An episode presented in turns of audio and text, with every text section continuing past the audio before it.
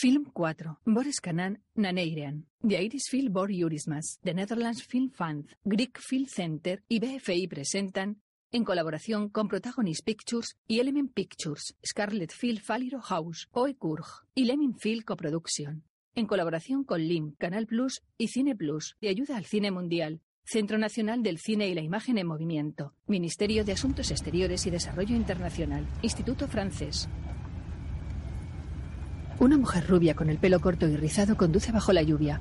Los limpiaparabrisas están activados.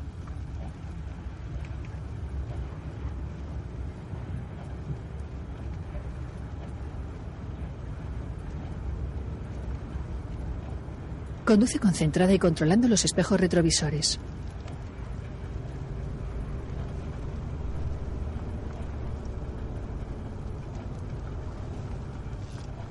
Gira hacia la izquierda y aparca en el arcén.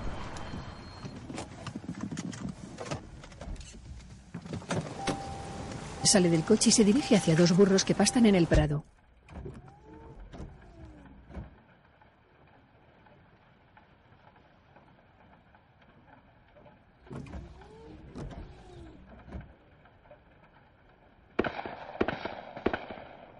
Le dispara a uno de los burros que cae muerto al suelo. Ella observa al animal unos segundos y vuelve hacia el coche.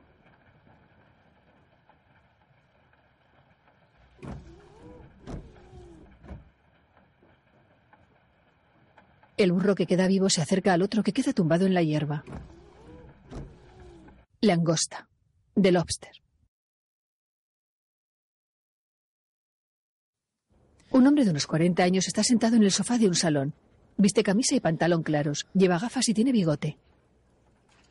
Frente a él está tumbado un perro de tamaño mediano, pelo largo, blanco y negro. Lo siento mucho. ¿Lleva gafas o lentillas? Gafas. Él mira hacia abajo con las manos cruzadas.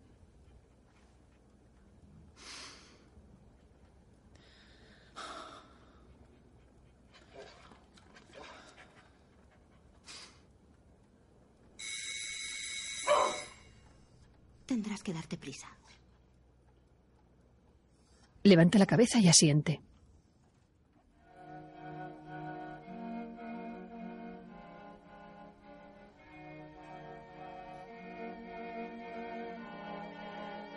Decidió que lo mejor que podía ponerse eran sus zapatos de cuero. Le dolía un poco la espalda, pero no como otras veces, que el dolor era casi insoportable. El hombre de las gafas y su perro entran en un microautobús. Pensaba que su mujer ya no le quería en absoluto.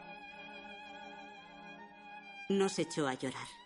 Tampoco pensaba que lo primero que la mayoría hace cuando se da cuenta de que ya no son amados es llorar. Está sentado en una recepción con gesto inexpresivo. Señor, ¿le importaría mirar un momento a la cámara? Obedece. Estupendo, gracias.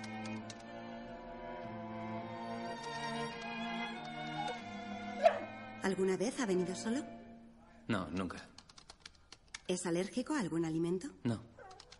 ¿Cuántos años duró su anterior relación? Unos 12 años. ¿Recuerda cuánto tiempo exactamente, señor? 11 años y un mes. ¿Tendencia sexual? Mujeres. Aunque tuve una experiencia homosexual hace tiempo en la universidad. ¿Hay alguna opción bisexual disponible? No, señor. Esa opción no está disponible desde el verano pasado, debido a varios problemas operativos. Tiene que decidir ahora si quiere registrarse como homosexual o heterosexual. Él mira al vacío pensativo.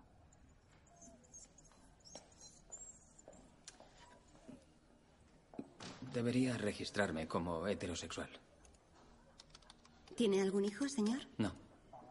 ¿Y el perro? Es mi hermano. También estuvo aquí, pero no lo logró. Tal vez le recuerde. Complexión media, 48 años, con coronilla, rubio. Me temo que no, señor. Debe escribir su nombre de forma clara en este formulario, en mayúsculas. Y fírmelo. Le entrega un documento y un bolígrafo. El hombre de gafas lo firma. Así está bien, muchas gracias. No tiene permiso para usar la pista de voleibol ni la de tenis. Son solamente para parejas. Puede usar las instalaciones de deportes individuales, la de squash o golf. Puede alojarse en el hotel hasta 45 días, en una habitación individual. Si todo sale bien y lo logras, le cambiará a una doble. Él abandona la recepción. Una camarera de piso le indica el camino. El hotel es una construcción de ladrillo visto de estilo victoriano. Está situado frente al mar y rodeado de vegetación. El hombre de las gafas se quita la alianza y el reloj frente a dos sirvientes del hotel. Lo lamento, pero no puede quedarse con sus pertenencias. Le proporcionaremos todo lo que necesite en cuanto a vestimenta, complementos y zapatos se refiere.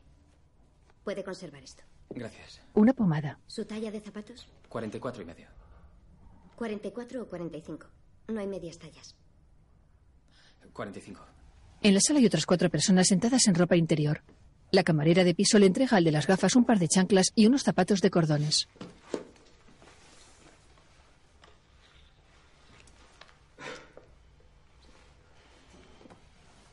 Si necesita cortarse el pelo, llame a recepción un día antes. No está permitido fumar. De ese modo podrá correr más durante la caza sin cansarse y no le olerá el aliento al besar.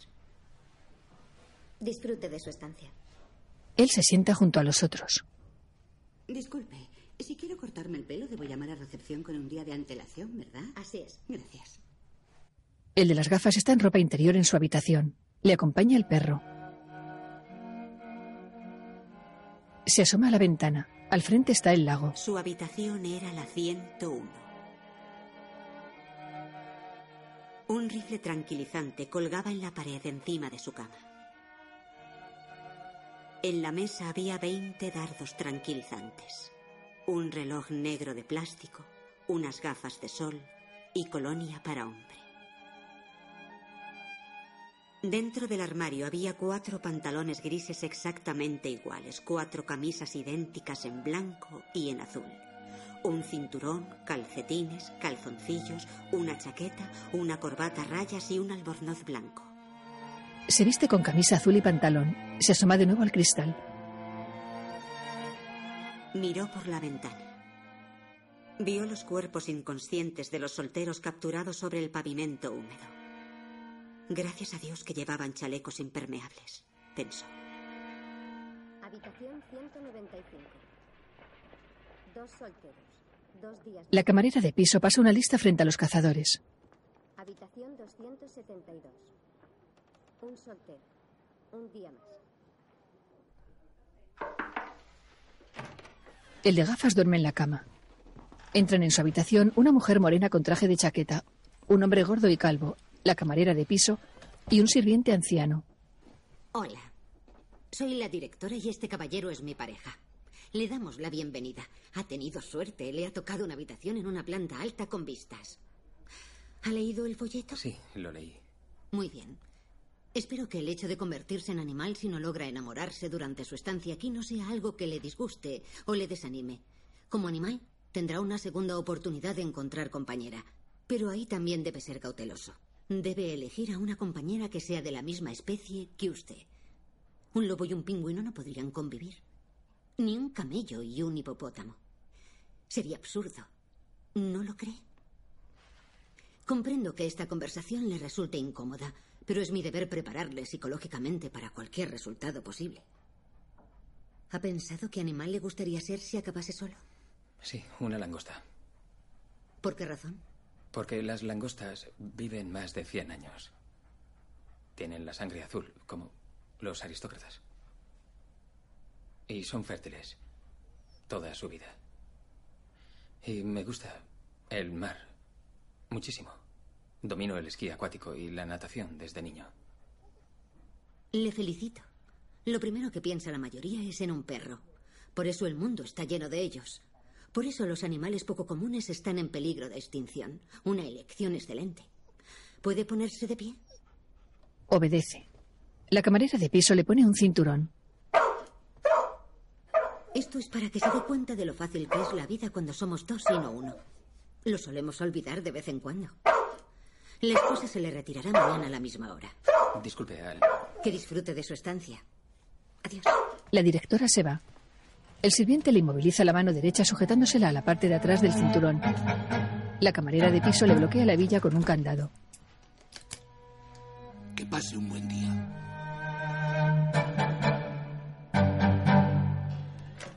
Más tarde, echa dentífrico en el cepillo con la mano izquierda y se lava los dientes.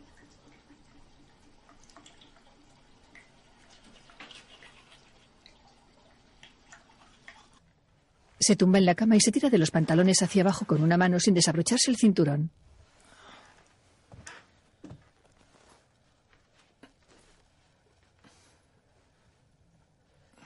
Se los baja con mucha dificultad.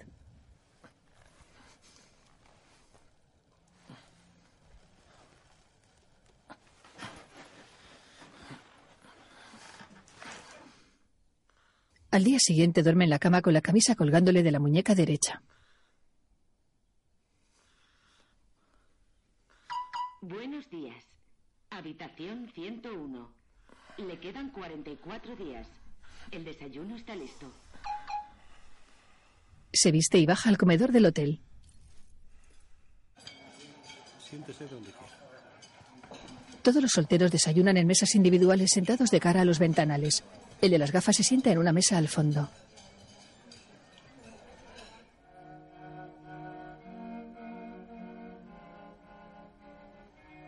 Nunca olvidaría su primer día. Continúa con la mano derecha atada al cinturón. Enfrente de su mesa estaba sentada una joven con la cabeza inclinada hacia atrás. Más tarde se enteraría de que sufre hemorragia nasal. A su lado se sienta su mejor amiga. Un camarero le sirve café. Le dio las gracias al camarero que le sirvió el café y pensó un momento en su mujer. Mira a su izquierda. Una mujer a la que parecían gustarle las galletas caseras le ofreció una a un hombre que bebía Campari con gaseosa para desayunar. Entonces miró hacia atrás y vio a una mujer que más tarde descubriría que era una desalmada redomada. Y a algunos en la parte de las parejas, a quienes no llegaría a conocer en su estancia en el hotel. Esa mañana estaba muy hambriento. Se podría haber comido un pollo entero, pero apenas probó bocado. Hola. Hola. Voy a ir a dar un paseo fuera con mi nuevo amigo. Déjeme presentárselo. Él es Robert. Se aloja a mi lado y no pronuncia bien. Encantado de conoceros. Yo estoy en la habitación 101. Estoy en esa planta, en la 186. ¿Te apetece pasear? ¿Por qué no? Robert es un hombre de mediana edad, pelo rizado con entradas y ojos pequeños. El otro es un muchacho joven, moreno, con bigote y barba corta. Este también lleva la mano derecha atada al cinturón. Salen del comedor. Se sientan en el muelle frente al hotel y contemplan el mar. Algún día yo estaré en uno de esos yates. ¿Qué son esos yates? La última prueba antes de dejarte marchar, la más dura. 15 días de vacaciones con tu pareja. ¿No has leído el folleto? Sí. ¿Le has visto la pierna? No. John, anda. Enséñasela. John se sube el pantalón en la pierna derecha. Vaya. En el salón de actos, Habitación 187, segundo día. John camina cojeando hasta la directora que le da un micrófono. Hola a todos.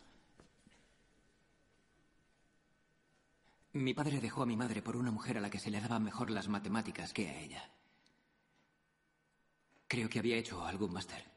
Mi madre solo había ido a la universidad. Yo tenía 19 años. Mi madre vino al hotel, pero no lo logró y se convirtió en un lobo. La echo de menos. Al final la llevaron a un zoo. Fui varias veces a visitarla.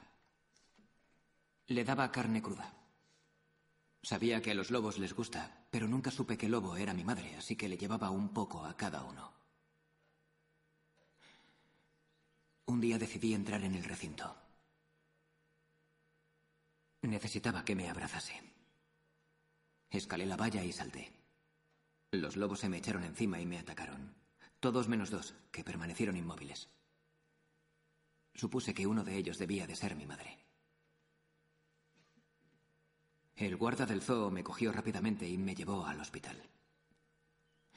No perdí la pierna, pero me dejó una cojera, que es la característica que mejor me define. Mi mujer murió hace seis días. Era guapísima y la amaba muchísimo.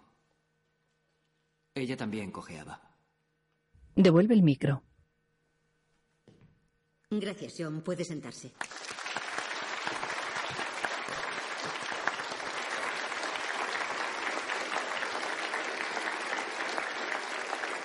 Continuamos con nuestro siguiente huésped. Habitación 104, segundo día.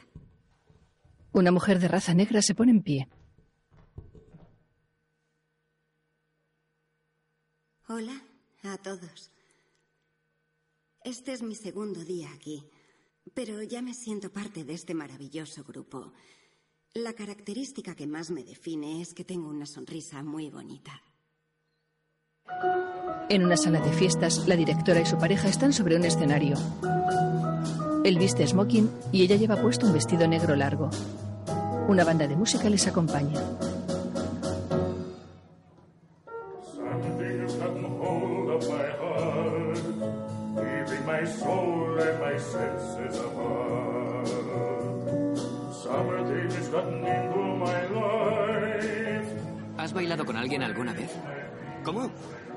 Que si has bailado con alguien alguna vez. Sí. ¿Qué tipo de baile has bailado? Depende de la música. ¿Quieres sentarte? No, me estoy preparando para bailar. Cerca de ellos está sentada la mujer cruel. ¿Me puedo sentar aquí? La mujer cruel la mira con severidad. Disculpa. La mujer de las galletas se aleja de la cruel y camina hacia la de las hemorragias nasales que está con su mejor amiga. ¿Me puedo sentar? Claro. Te presento a mi mejor amiga. La mujer con quien hablabas no tiene ningún tipo de sentimientos. No siente nada en absoluto. Es la mejor cazadora del hotel. Silenciosa y rápida. Tiene el récord de las mujeres. 192 capturas. Changing the gray, changing the blue.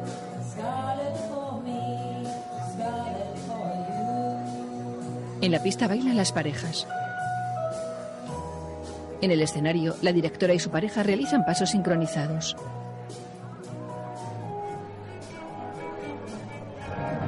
El de las gafas abandona su mesa y cruza la pista de baile.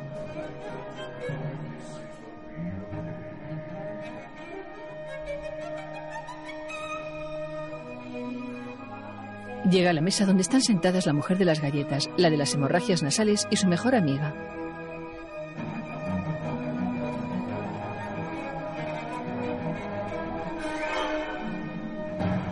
¿Te apetece bailar? A la mujer de las hemorragias. Ella le mira seria y en silencio. Al otro lado de la pista está Robert sentado solo a la mesa.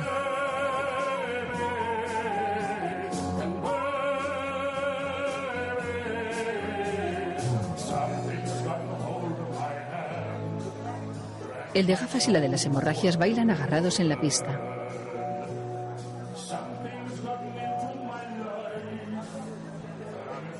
Lo siento, te he manchado la camisa. Pero no te preocupes, hay formas de que salga la mancha. Una es enjuagarla bien con agua fría y frotar con sal marina. Otra es restregarle un algodón empapado en amoníaco. Y otra es mezclar harina y agua hasta formar una pasta. Especialmente si la ropa es delicada o tiene colores vivos. Pero nunca uses agua caliente. Nunca. Vale. Continúan bailando. Ella tiene un reguero de sangre de la nariz a la boca. Robert y la mujer cruel bailan separados, dando pasos de izquierda a derecha.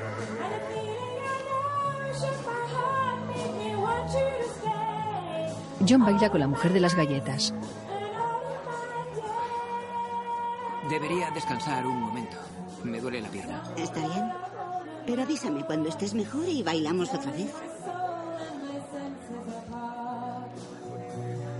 Something has invaded my night, painting my sleep with the colors so bright, changing the gray, changing the blue, scarlet for me, for you. El calvo besan en la mano a la directora.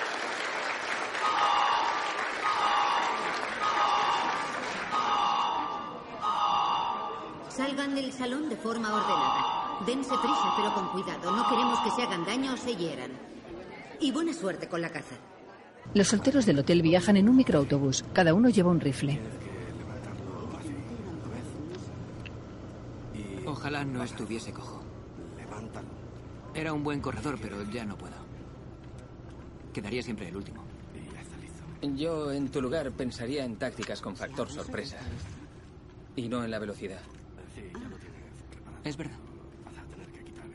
Eso haré. Llegan a un frondoso bosque de altos y delgados árboles.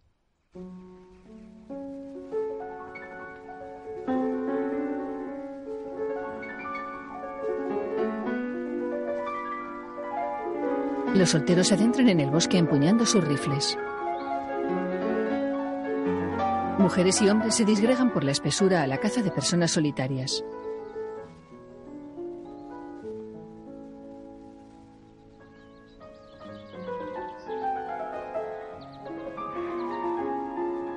La camarera de piso y el sirviente anciano fuman un cigarro.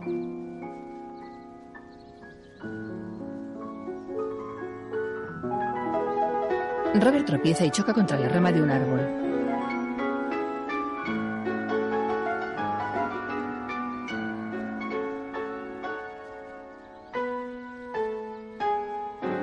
Se gira y encuentra a la mujer de las galletas que cae al suelo. Le ayuda a levantarse.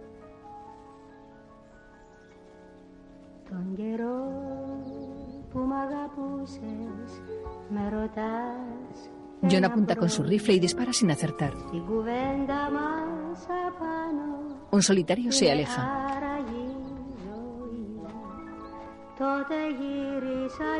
Se cae sobre la tierra dolorido por la pierna.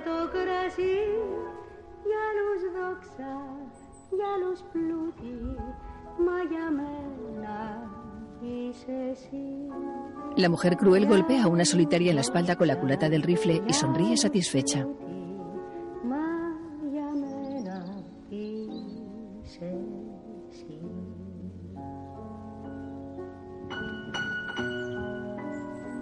La solitaria cae al suelo y la mujer cruel le propina repetidos puñetazos en la cara.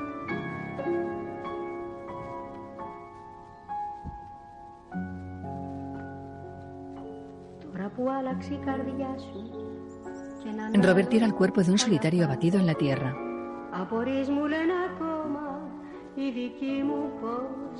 El hombre de gafas corre por el bosque empuñando el rifle. Divisa a un solitario que huye y le apunta con su arma.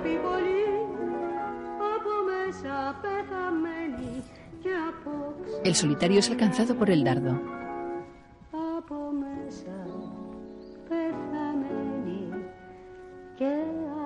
El de las gafas vuelve a dispararle y su adversario se tira al suelo esquivando el dardo.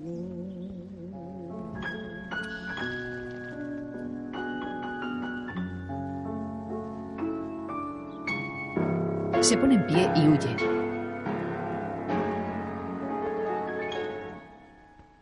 El de gafas recupera el aliento sentado en la tierra. Habitación 186. Un soltero, un día más. Le quedaban 38 días, más uno, 39. Habitación 180. Los días de su estancia no varían. Habitación 290. Cuatro solteros, cuatro días más. Le quedaban 154 días, más cuatro, 158. Habitación 101. Los días de su estancia no varían. Al día siguiente, Quedan 32 días. El desayuno está listo. el de las gafas se echa pomada en la espalda con dificultad. En el salón de actos, Un hombre come solo. En el escenario, el sirviente anciano se sienta solo a la mesa e imita el gesto de comer.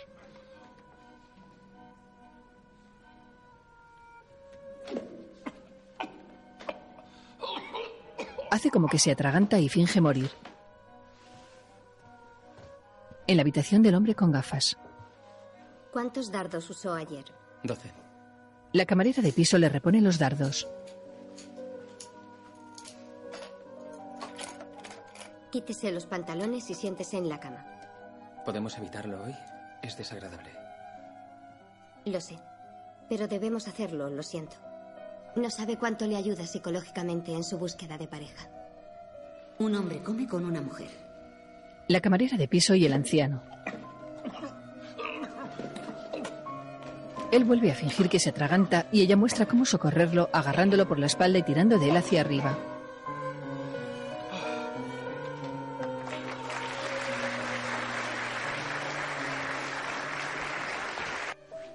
En la habitación del hombre con gafas. Túmbese. Abra las piernas. Más. La camarera se remanga el vestido y frota las nalgas con la entrepierna del hombre con gafas. El perro les observa. En el desayuno. ¿Su habitación es la 168? Así es. La camarera de piso pone un tostador en la mesa de Robert. ¿Sabe que la masturbación no está permitida en ninguna habitación o cualquier área del hotel? Sí. Aún así me han informado de que usted sigue practicándola. En la habitación del hombre con gafas, la camarera continúa rozándose con él haciendo círculos con la cadera.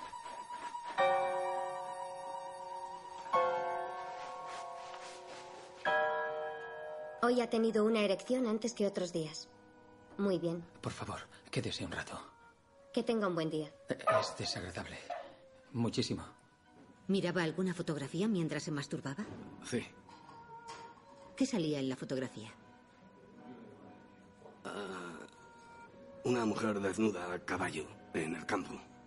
Si yo fuera usted, no miraría a la mujer desnuda, sino al caballo. Seguro que una vez el caballo fue un hombre débil como usted. Una mujer pasea sola. En el salón de actos, la camarera de piso camina por el escenario. Otro sirviente se le acerca, se baja los pantalones e imita el gesto de penetrarla por detrás. ¡Ayuda! ¡Ayuda! ¡Ayuda! Esto no es necesario, verá.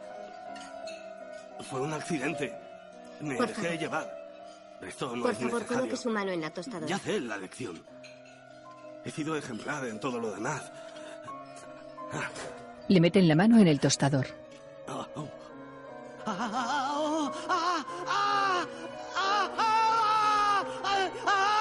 ¡Lo siento! ¡Lo siento mucho!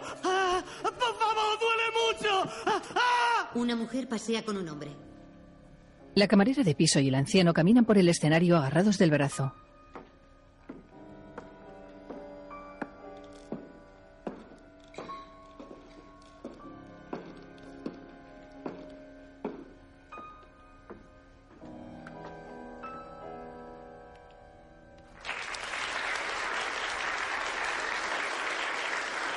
De noche, Robert John y el de las gafas toman una copa.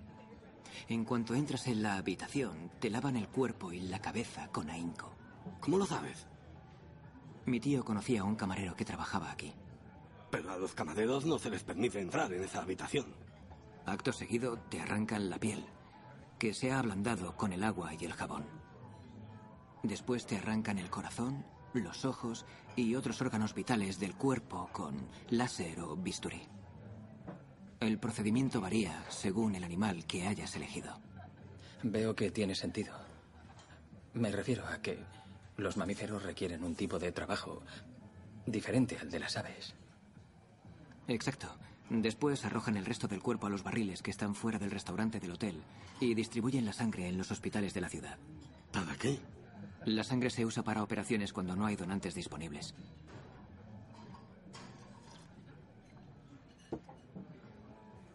Ayer llegaron nuevos. Ya, los vi. Creo que vi a una mujer coja. Es un simple esguince. Andará bien en un par de días. Qué pena. Sí, que es una pena. Salen a cazar en el autobús. Una noche en el autobús, se sentó junto a la mujer a la que le gustan las galletas caseras. Miraba por la ventana, sin mirar nada en concreto. Solo lo hacía para evitar hablar con ella. ¿Cómo estaba? Está bien. Daría lo que fuera por pasear contigo y con Bob una tarde. No se permiten perros fuera de las habitaciones. Hay algunas excusas que no se pueden discutir, pensó. Algunas excusas son mejores que otras. Y esa era una fantástica. Ella saca unas galletas. Toma, son para Bob. Dáselas cuando lo quieras recompensar o cuando te apetezca. Son de mi parte. Gracias. ¿Puedo ir a tu habitación alguna vez? Podría hacerte una mamada o podrías follarme. Siempre me lo trago después de una felación y no tengo ningún problema con el sexo anal. Mi exmarido siempre me decía que tenía los muslos más bonitos que jamás había visto. Mi habitación es la 180, así que mi extensión es la 180. Espero atrapar a algún soltero hoy. No he cazado ninguno últimamente. Espero que tú atrapes muchos. Muchas gracias. Si no encuentro una pareja adecuada pronto, me voy a suicidar tirándome desde una habitación. Por la ventana. Quiero que lo sepas. Mi habitación está en la primera planta. Espero atrapar a algún soltero hoy, dijo.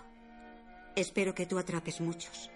Entonces le dijo que si no encontraba una pareja adecuada pronto, se suicidaría saltando por la ventana de una habitación.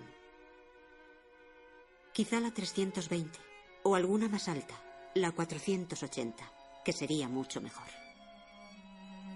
Cuando dejó de hablar, él la miraba inexpresivo, sin saber qué decir. Así que volvió a mirar al bosque y volvió a pensar en lo fantástica que había sido su excusa. En una clase de disparo, No está mal. Más arriba. Sube un poco más. ¿Has pensado qué animal vas a hacer si no lo logras? Una langosta. John está con ellos. Se pone de pie con gesto hastiado. Si no lo consigo, quiero hacer un lodo. ¿Por qué no elegís lodo también? Así estaremos juntos. Eres un idiota. Eliges uno que habla cuando tienes un defecto al hablar. Hablarás mal también siendo un animal. Y en cuanto a ti, te meterán en una olla con agua hirviendo hasta que te mueras. Luego te cogerán y te partirán las pinzas y chuparán lo que te quede de carne. Sois patéticos, los dos. Yo no me voy a convertir en nada, pero vendré a visitaros. Con mi pareja. Cuando estemos paseando por algún parque o nadando en el mar. O cuando estemos de viaje. Robert le empuja con ira. El de las gafas les separa. Amigos.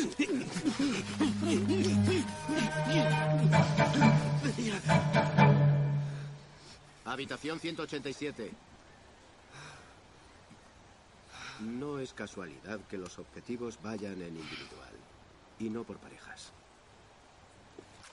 En la piscina cubierta, la mujer de las hemorragias nasales nada a espalda.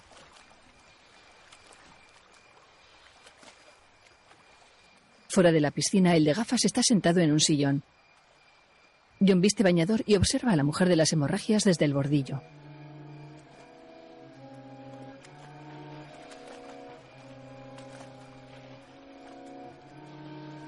Camina hasta las escaleras y se mete en el agua.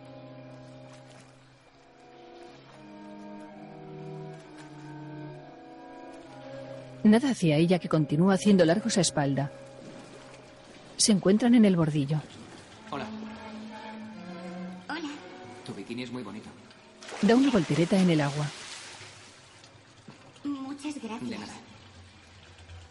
¿Te gusta nadar a braza, estilo libre, mariposa o espalda? Me gustan todos por igual. A mí me encanta a braza. En serio, hasta mis amigos me dicen, deja de nadar a braza todo el rato y se ríen. Nadar a braza es muy bueno. Es un ejercicio estupendo para la espalda.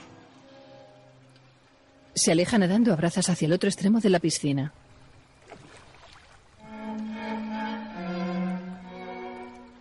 John se golpea la nariz contra el bordillo adrede.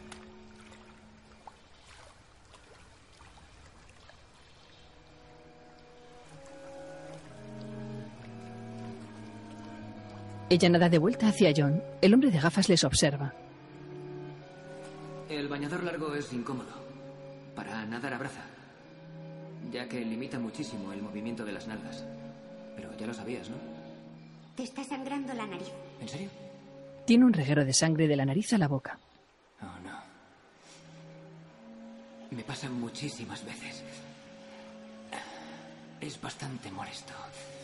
Lo sé, a mí también me suele sangrar la nariz. En la habitación del hombre con gafas.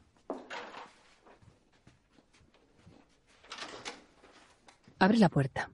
Se trata de John. Vi lo que hiciste. Debió dolerte.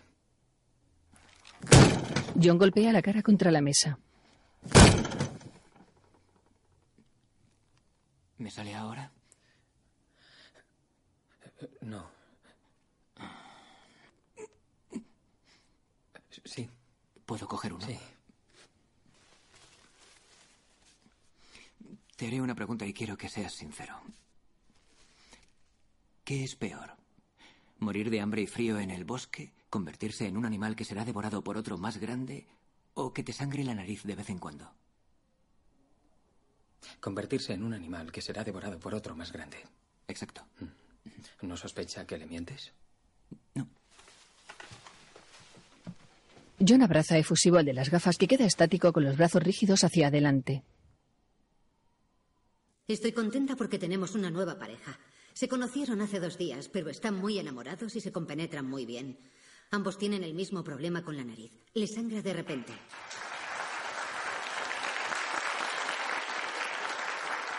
Mañana se instalarán en una habitación doble con un armario y un baño más grandes. Se alojarán allí durante dos semanas. Luego se les trasladará al yate dos semanas más. Les deseamos que tengan mucha suerte y que vuelvan a la ciudad como pareja. Estoy muy contento. Yo también. Enhorabuena. Su relación estará vigilada con atención por nuestros empleados y por mí personalmente. Si hay problemas, tensión o discusiones que no puedan resolver por ustedes mismos, se les asignará un niño. Suele ayudar mucho.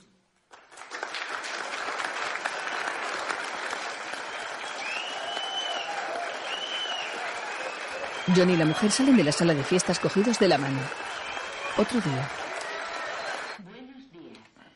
Habitación 101. Quedan siete días. El desayuno está listo. El hombre con gafas se aplica la pomada en la espalda con dificultad. Bob, el perro, le observa tumbado en el suelo.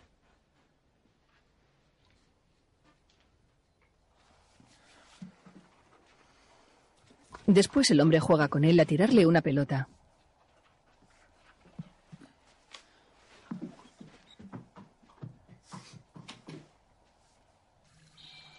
La mejor amiga de la mujer de las hemorragias está tumbada en albornoz frente a unos grandes ventanales.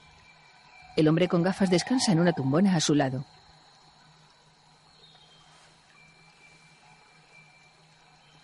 Ti- Tienes un pelo precioso.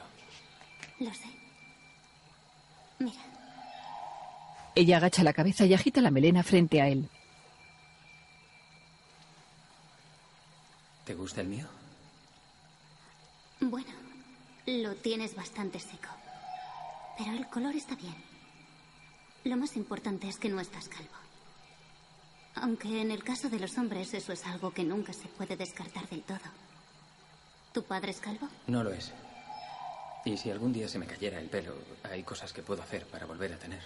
Podría hacerme un trasplante. Cuando alguien se hace un trasplante se nota. Lo sé. Es difícil conseguir un pelo bonito. Eso es algo con lo que se nace.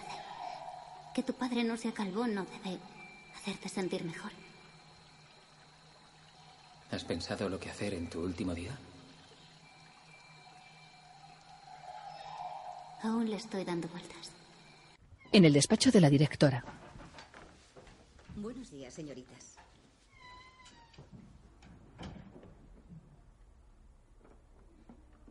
Bueno, hoy es su último día y, como es costumbre, tiene derecho a elegir qué hacer en su última noche. Siempre recomiendo elegir con sentido común algo que no se pueda hacer siendo animal. Por ejemplo, leer un clásico o cantar una canción que le guste. Sería insensato elegir, por ejemplo, un paseo por el jardín o tener relaciones sexuales porque son cosas que se pueden hacer siendo animal. Pero antes su mejor amiga le ha escrito algo que le gustaría leerle y que es conmovedor. Nos sentábamos juntas en clase y cada vez que tenía un problema te lo contaba porque dabas los mejores consejos. Cuando no encontrábamos pareja para el baile del instituto, enfrentarnos juntas a esa situación me hacía más fuerte. Siento que las cosas acaben así. Seguro que si tuvieras más días encontrarías a alguien como lo he hecho yo. Porque eres una persona admirable, con un pelo bonito y un pecho precioso. Siempre he envidiado tu pelo, lo sabes. Fuiste, eres y serás siempre mi mejor amiga, y me acordaré mucho de ti. Llevaré siempre los pendientes que me regalaste para mi cumpleaños. Te echaré de menos, y aunque haga muchas amigas nuevas en unos días, cuando me mude a la ciudad, creo que nunca encontraré una tan buena. La otra le ha dado una bofetada. Me gustaría ver la película Cuenta conmigo de River Phoenix, Kiefer Sutherland y Richard Dreyfuss. Sola. Excelente elección. Es preciosa.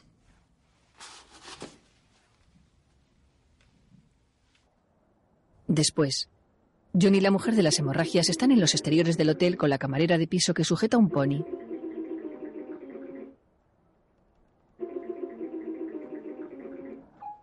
Por favor, deje su mensaje. Hola. Estarás en el baño y por eso no oyes el teléfono. No hay nada como una ducha fría por la mañana. Te llamaré en un ratito, cuando hayas terminado de ducharte. Ya hablaremos. Adiós. El de las gafas observa a la pareja desde su ventana. Un día, mientras jugaba al golf, pensó que era más difícil fingir que sientes algo por una persona cuando no lo sientes, que fingir que no cuando sí que lo sientes. También pensó que le gustaba su forma de hablar y que prefería mujeres que llevaran el pelo corto. Así que decidió que ella sería la elegida. Durante la caza, él la seguiría y en cuanto ella disparase a un soltero, él le diría, ojalá tuviésemos rifles de verdad en vez de estos estúpidos tranquilizantes. ¿Por qué no lo matas con tus manos? Y cuando pusiera sus manos alrededor de la garganta del soltero, él diría, espero que muera de inmediato.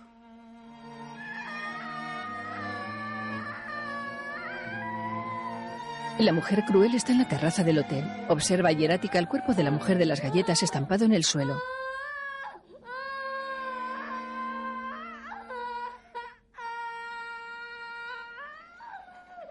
Un charco de sangre se extiende alrededor de su cabeza. Algunos acuden a socorrerla.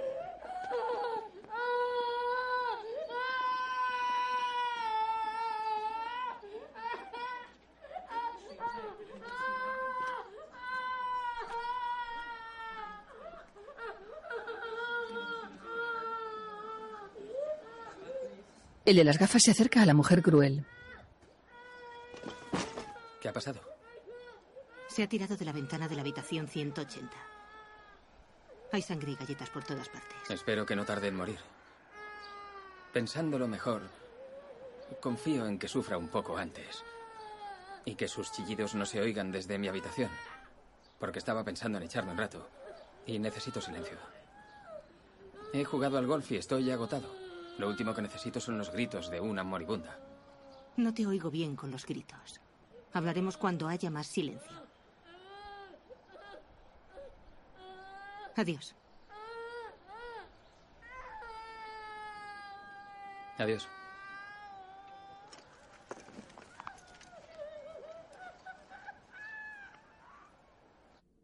Tiene un mensaje. Hola. Estarás en el baño y por eso no oyes el teléfono. No hay nada como una ducha fría por la mañana. Te llamaré en un ratito, cuando hayas terminado de ducharte. Ya hablaremos. Adiós. ¿Puedo ir contigo? El de gafas se mete en un jacuzzi con la mujer cruel.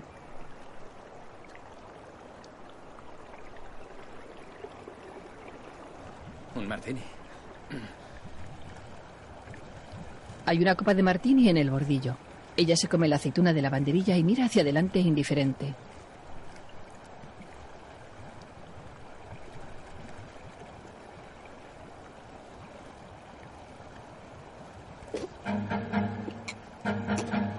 La mujer se atraganta con la aceituna. Él permanece estático y mira hacia otro lado con gesto impasible.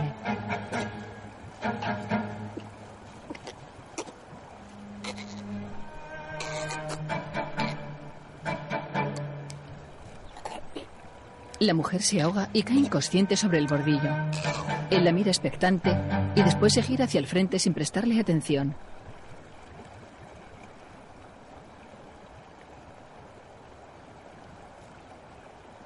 Ella se incorpora y se saca la aceituna de la boca. Creo que nos compenetramos. Yo también lo creo. Las llaves de la habitación doble, por favor. En la sala de fiestas,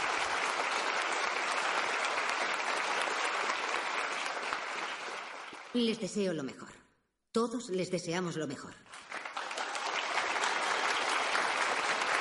el de gafas y la mujer cruel salen juntos de la sala. En la habitación doble,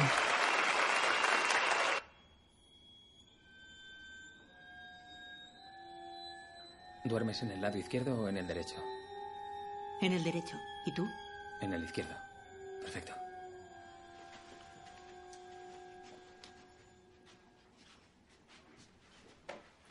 Bob se tumba en un sillón de la habitación. El hombre con gafas se quita el reloj, se baja los pantalones y se sienta en la cama. La mujer cruel se le acerca.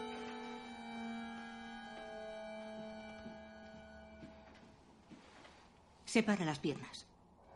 Se remanga el vestido y frota las nalgas con movimientos circulares contra la entrepierna de él.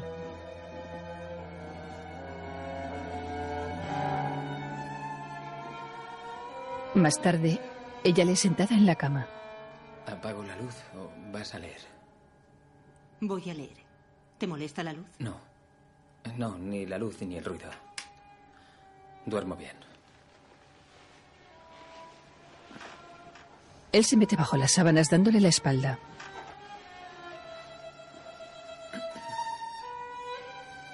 Otro día. Pasean junto al mar. Él se agarra al brazo de ella. Hola. Enhorabuena. Gracias. Esta es nuestra hija. Se llama Elizabeth. Elizabeth, dale un beso a este señor. Es amigo mío. Lo último que me apetece ahora es un beso de una mocosa. Le da una patada a la niña. Ven aquí, no llores. Deberías agradecérmelo. Con una cojera te parecerás más a tu padre. De noche. El hombre con gafas y la mujer cruel tienen sexo en la habitación. La penetra por detrás. ¿Qué ha sido eso? ¿Has dicho algo? No. ¿Podríamos follar en otra posición donde te pueda ver la cara? Ella se tumba boca arriba y él se coloca encima. La mujer le mira con frialdad. Enciende la luz, así te podré ver mejor.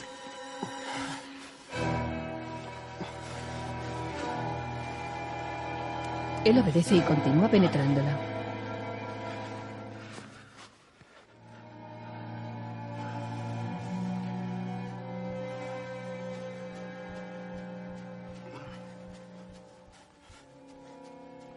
Intenta besarla, pero ella gira levemente la cara.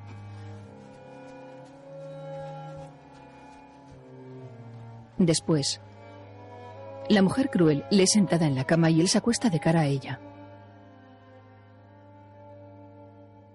La mujer se gira unos segundos hacia él que tiene los ojos cerrados. Continúa leyendo.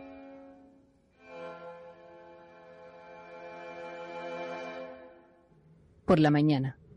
Ella está junto a la cama. El hombre con gafas duerme. Buenos días.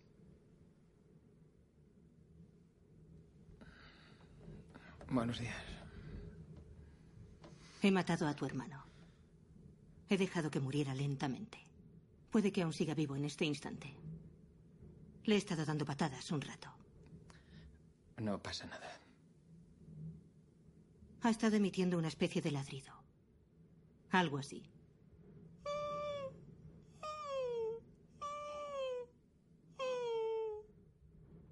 Debe haber sido por el dolor. ¿No has escuchado nada? No.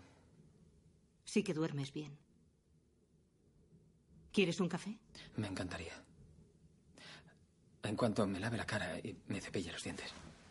Advierte que ella tiene la pierna llena de sangre.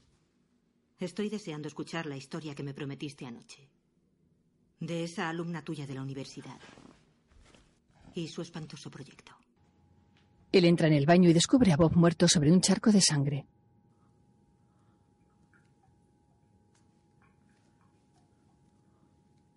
Vacía el lavabo y contiene el llanto.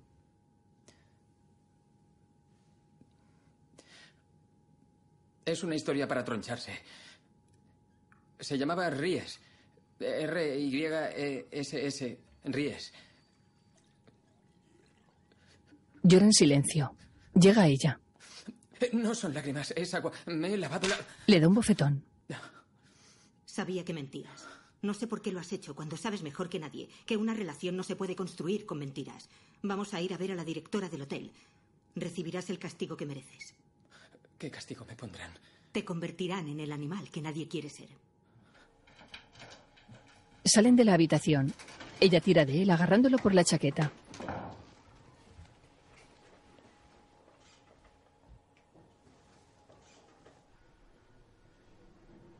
Bajan por unas escaleras enmoquetadas.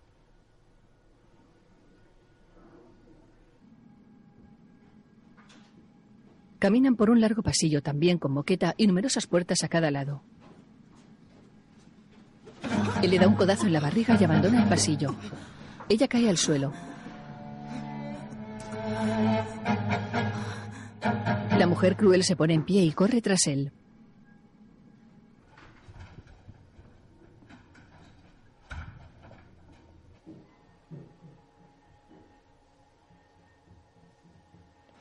El hombre con gafas corre deshaciendo el camino con gesto asustado.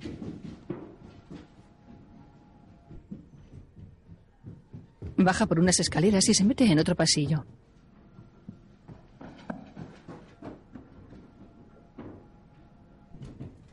La mujer cruel sigue sus pasos y baja los peldaños a toda prisa.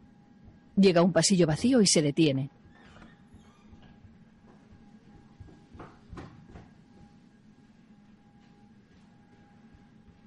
Abre una puerta y busca dentro de la habitación.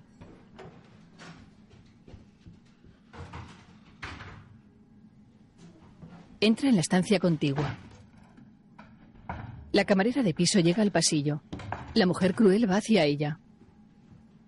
He visto a su pareja correr hacia allá. Iba desesperado. ¿Va todo bien? La cruel corre hacia el fondo del pasillo.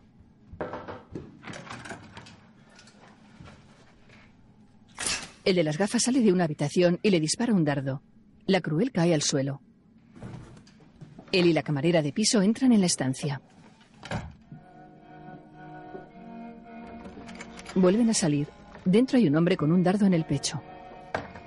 Al principio la quiso matar de alguna manera horrible y dolorosa, como la muerte que ella le había causado a su hermano. Cógele las piernas, por favor. Pensó en darle patadas en el estómago una y otra vez y luego apuñalarla en el mismo lugar, en el estómago.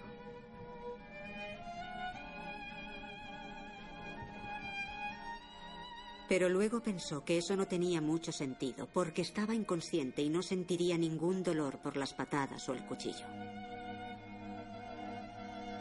Tienes que dispararme para que no sospechen que te he ayudado. Una sirvienta del hotel le ayudó. No entendía por qué lo hizo.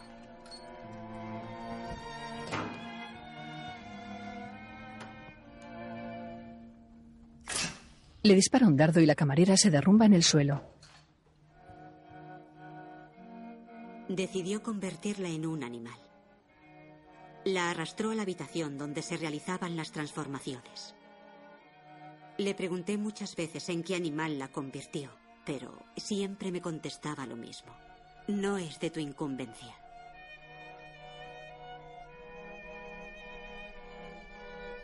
El hombre con gafas corre por una carretera junto al bosque.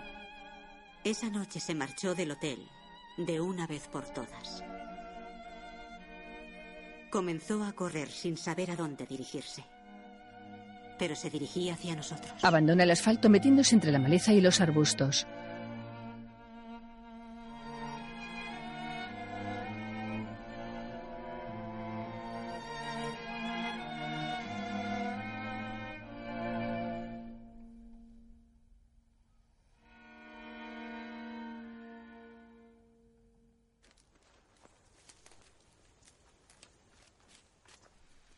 Este era el principio de su nueva vida.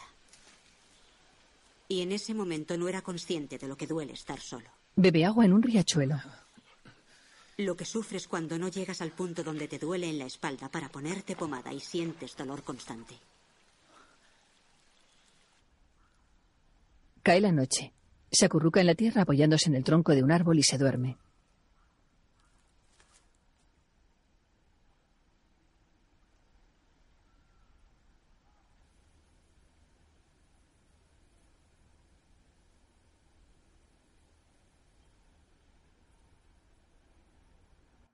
Al día siguiente la luz de la mañana se cuela levemente entre los árboles. El hombre con gafas camina con un solitario del bosque.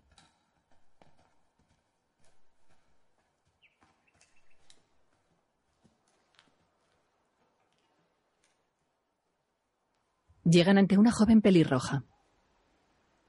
Estaba en el bosque. Se ha escapado del hotel. No serás médico por casualidad. No. Es una pena. Nos hace falta un médico. Había uno, pero lo capturaron hace un par de meses. Soy arquitecto. No importa. Bienvenido. Puedes quedarte con nosotros hasta que quieras. Puedes estar soltero hasta el día que mueras. No hay fecha límite. Muchas gracias.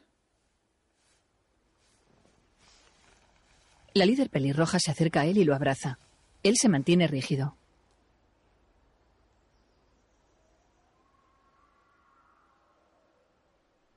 Por cierto, cualquier relación romántica o sexual entre solteros no está permitida. Cualquiera de esos actos será castigado. ¿Entendido? ¿Puedo conversar con otros? Por supuesto que sí. Siempre que no coquetees ni nada por el estilo. Tampoco puedes las noches de baile. Bailamos en solitario. Por eso solo ponemos música electrónica. Un solitario con la boca vendada le entrega un Discman y un chubasquero plegado.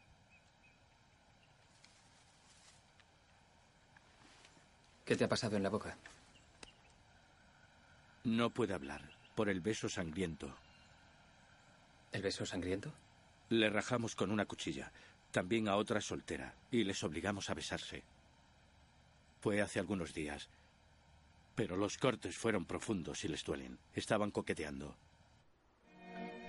Un cerdo gordo y de grandes dimensiones husmea entre las hojas y ramas del suelo. Algunos castigos son peores que otros castigos. Que te corten un pulgar es peor que que te afeiten la cabeza. Y que te pongan un huevo hirviendo bajo la axila es peor que que te peguen patadas en la pierna. El castigo al que temo no es al del beso sangriento, sino al otro, al del coito sangriento. Nunca lo he llegado a ver, pero no es difícil imaginarse de qué se trata. Madre mía, me aterroriza. La líder le rodea el cuello con una cuerda y pasea con él.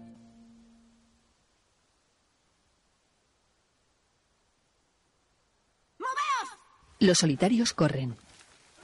¡Ocultaos! Se esconden tras árboles y arbustos. ¡Moveos! ¡Ocultaos! Una mujer de pelo largo castaño se esconde tras un tronco. Esa fue la primera vez que lo vi. Estaba escondido detrás de un árbol cerca de mí. Parecía bastante pulcro. Al día siguiente, en la ciudad, se dio cuenta de que yo también era míope. La líder continúa dándoles instrucciones. Los solitarios la obedecen. Esa noche soñé que vivíamos juntos en una casa grande en la ciudad con una cocina enorme y luminosa. Yo llevaba unos pantalones azules y una camisa verde ajustada. Entonces me desnudaba y me follaba por el culo. El de las gafas se oculta tirándose al suelo. Y mientras me follaba, un ladrón entró por la cocina y cogió los cuchillos grandes del segundo cajón y nos clavó los cuchillos en la barriga uno a uno. Me desperté aterrorizada.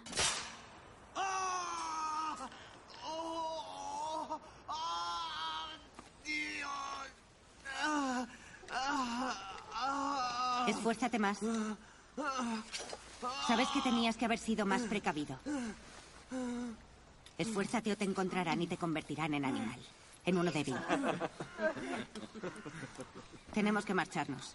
Es muy peligroso quedarse aquí. Si consigues liberarte, corre deprisa y encuéntranos. Si te liberas pero crees que vas a morir por hemorragia, ve directo a tu tumba. ¿Has cavado tu tumba? Sí. Muy bien. Es suficiente por hoy. Los sirvientes del hotel esperan junto al autobús aparcado en el bosque. Voy a adentrarme a buscar trufas. Son deliciosas y poco comunes. Un kilo nos puede dar mucho dinero. Vas a necesitar un cerdo. Es imposible hacerlo si no. Lo sé. No tardes, debemos volver en 50 minutos. Vale. La camarera de piso se pierde entre los árboles. Se sienta en una roca y fuma un cigarrillo.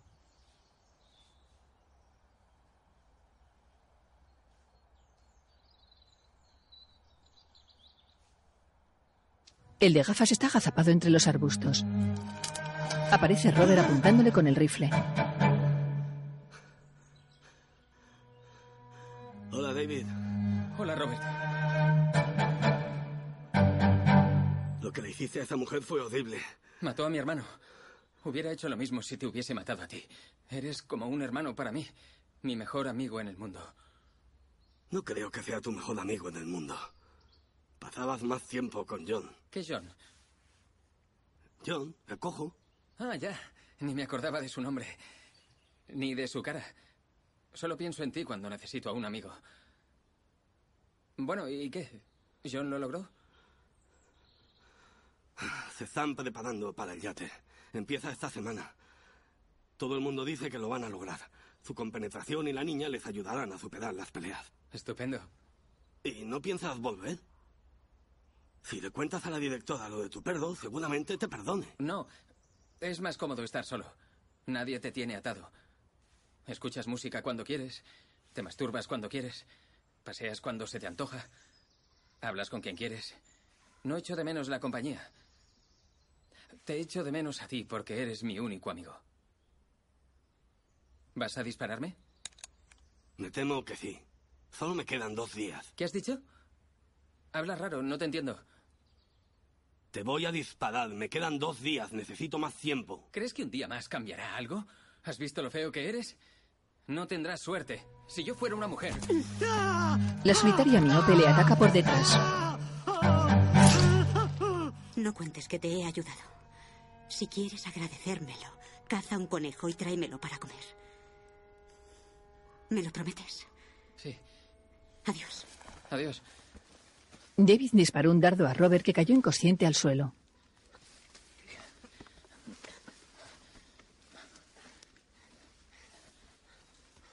Le quita la ropa y lo deja tumbado en la tierra en calzoncillos y calcetines.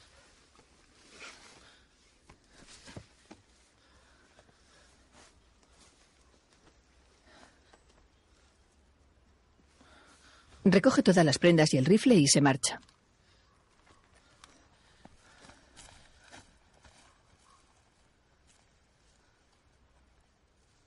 La líder se reúne con la camarera de piso en el bosque. Buenos días. Buenos días. ¿Has traído lo que te pedí? Por supuesto. Un pavo real pasea próximo a ellas. El arma, las llaves y números de las habitaciones dobles están en la carpeta transparente. No pierdas las llaves. Tengo que dejarlas donde estaban. Te sugiero que sea mañana sábado. Después de bailar están cansados. Y muchos empleados no trabajan el fin de semana. ¿Y el champú? Se me olvidó. Te traeré dos botes la próxima vez. Eres maravillosa. Apúntate lo del champú y así no se te olvida. Tengo que contarte algo. ¿Qué? Es mi última misión. No puedo seguir. No soporto vivir en casa con ese dentista seboso. Me pregunta cada dos por tres si me he pasado el hilo dental y me obliga a lavarme los dientes después de cada comida. Cuando termine la noche que hemos planeado podrás vivir aquí. Y yo buscaré otro infiltrado. No creo que encuentre a nadie tan útil y eficiente como tú, pero tengo que respetar tus deseos. Ten paciencia y no olvides tomarte los anticonceptivos. ¿Vale? Gracias. No, gracias a ti. Eres la mejor. La camarera esboza una leve sonrisa. La líder la abraza.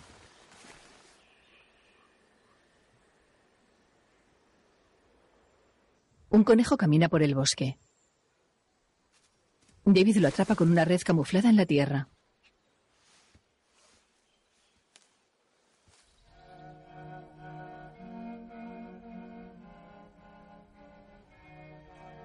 Con sumo cuidado, degüellas el conejo con un cuchillo afilado y lo desuellas. Entonces lo abres por la barriga y lo rellenas con pimientos rojos y verdes bien lavados. Sin mucho picante. Y con un poco de ajo y menta. Después camina con un saco de tela manchado de sangre. Después lo empapas en zumo de limón y lo dejas un tiempo para que se adobe la carne. Antes de pincharlo con una varilla y asarlo al fuego más o menos una hora. La mujer miope duerme en el bosque. Es mi comida favorita. Conejo. David le deja dos piezas de conejo en el suelo y se va. Sentado a solas, se unta pomada en la espalda con dificultad.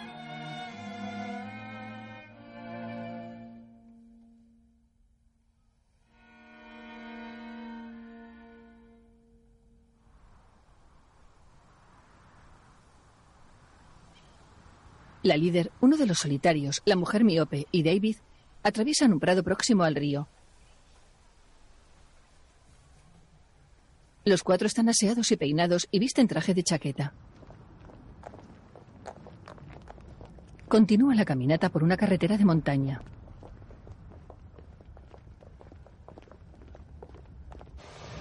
Caminan paralelos a las vías de un tren de alta velocidad y pasan por debajo de la autovía.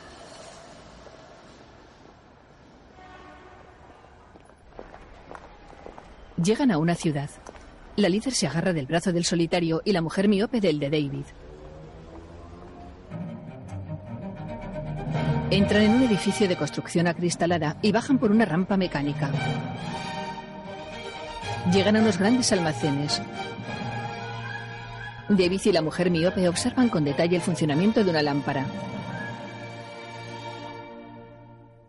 La líder y su acompañante solitario miran unas copas de cristal. Pasan por debajo de un arco hecho con globos y entran en otro pasillo de artículos.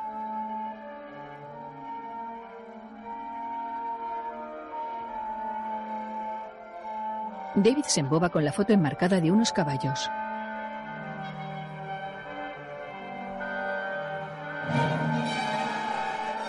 Él porta una cesta donde la mujer miope mete un producto. En la sección de bricolaje, David coge un serrucho.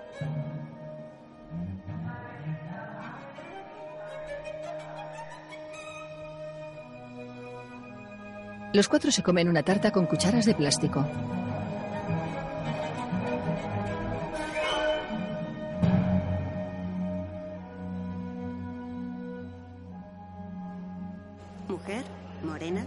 50 años. Su certificado de matrimonio caducó hace dos meses. Mi marido está de viaje de negocios. Sí, claro. ¿Puedo mirar? La mujer está arrodillada en el suelo. La agente de policía le inspecciona las suelas de los zapatos. ¿Las manos? Le revisa palmas y uñas.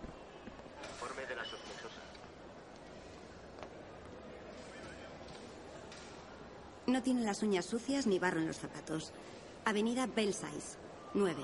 ¿Entonces su marido está fuera? Así es. ¿Dónde? En Bath. Buenos días, caballero. ¿Está aquí solo? Buenos días, agente. No, estoy con mi mujer. Ahora mismo está haciendo una compra en una tienda. ¿Puedo ver su certificado? Lo lleva mi mujer en el bolso. Yo no paro de perderlo todo el tiempo. Entiendo. ¿En qué tienda está comprando? David mira inexpresivo de lado a lado. Oh, aquí está. Llega la mujer miope. Lo siento, cariño. Tenían una gran variedad de pomada para aliviar el dolor. Te he comprado esta. Espero que sea la que buscabas. Estupendo, mi amor. ¿Me podrías dar mi certificado? Por supuesto. ¿Desea ver también el mío, agente? No, no es necesario. Gracias, señor. Que tenga un buen día. Gracias, agente. Que tenga un buen día. Señora. Agente. Salen del edificio acristalado agarrados del brazo. Si ando demasiado despacio, dímelo. E iré más rápido. Este ritmo es bueno. Pero mejor no me aprietes tanto la mano. Me está empezando a sudar la palma. ¿Mejor? Sí, mucho mejor. ¿Piensas comprarte algo más mientras estemos aquí? Sí. Líquido para lentillas y una pluma Parker Rollerball. No sabía que eras miope. Yo también soy miope. Los cuatro están en un pasillo frente a una puerta. Después, en un salón, la mujer miope bebe de una taza y come una galleta. A su lado están David y el solitario. Entra la líder con otra mujer y toma asiento en un sillón frente a un hombre calvo. ¿Te vas a quedar unos días? No puedo, papá. Volvemos otra vez hoy. Mañana tengo un viaje de negocios. Ya sabes lo que me exige mi trabajo. No me lo preguntes cada vez que vengo, por favor. ¿Trabajan todos en la misma empresa? Sí. Sí.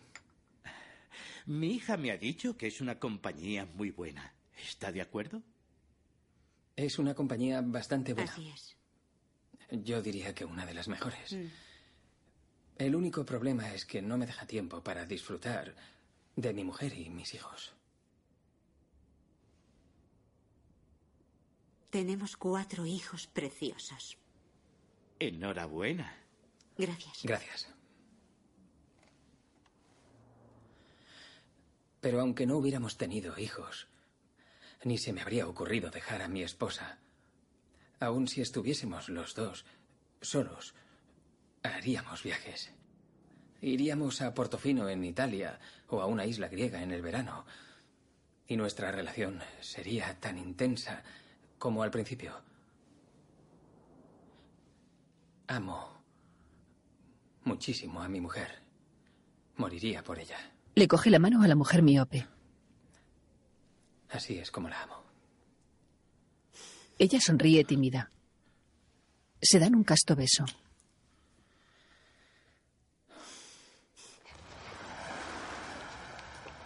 Tu primer día en la ciudad ha estado bien.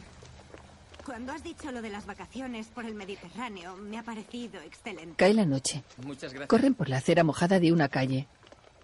En el bosque, David y la mujer miope están sentados a solas en un claro frente al mar.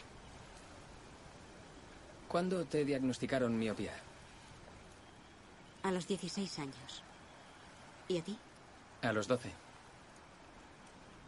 ¿De qué marca eran tus primeras gafas? No me acuerdo. ¿Tienes también astigmatismo? Sí. Se miran unos segundos en silencio. Te pongo un poco de pomada en la espalda. En la parte a la que no llegas. Me encantaría.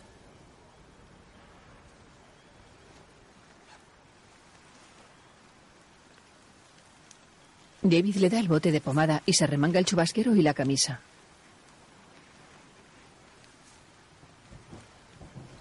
¿Aquí? Un poco más abajo. ¿Aquí? Sí. Le echa un poco de pomada en el omóplato.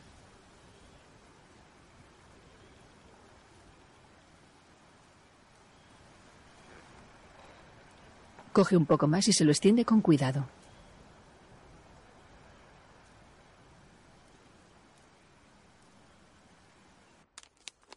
La líder está reunida con varios solitarios. Se guarda en el bolsillo la pistola que le dio la camarera de piso. Hola a todos, buena suerte.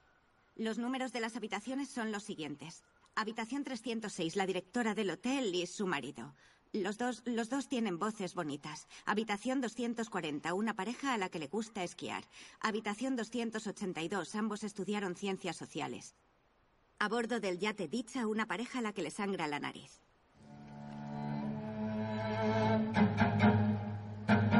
Es noche cerrada. Los solitarios llegan a los alrededores del hotel. Se alumbran con linternas. Vosotros vais a la 306, vosotros a la 240, vosotros a la 282 y vosotros a por los del yate. ¿Puedo ir yo al yate? Vale, entonces tú a por los del yate y tú a la 282. Nosotros tres iremos a por los directores. Tenemos 40 minutos. David baja hacia la playa empuñando un rifle y una linterna.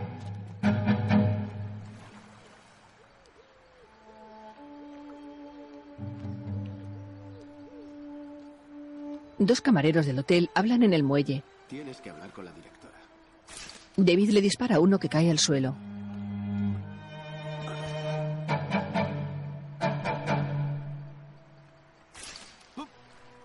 Dispara al segundo que cae derribado.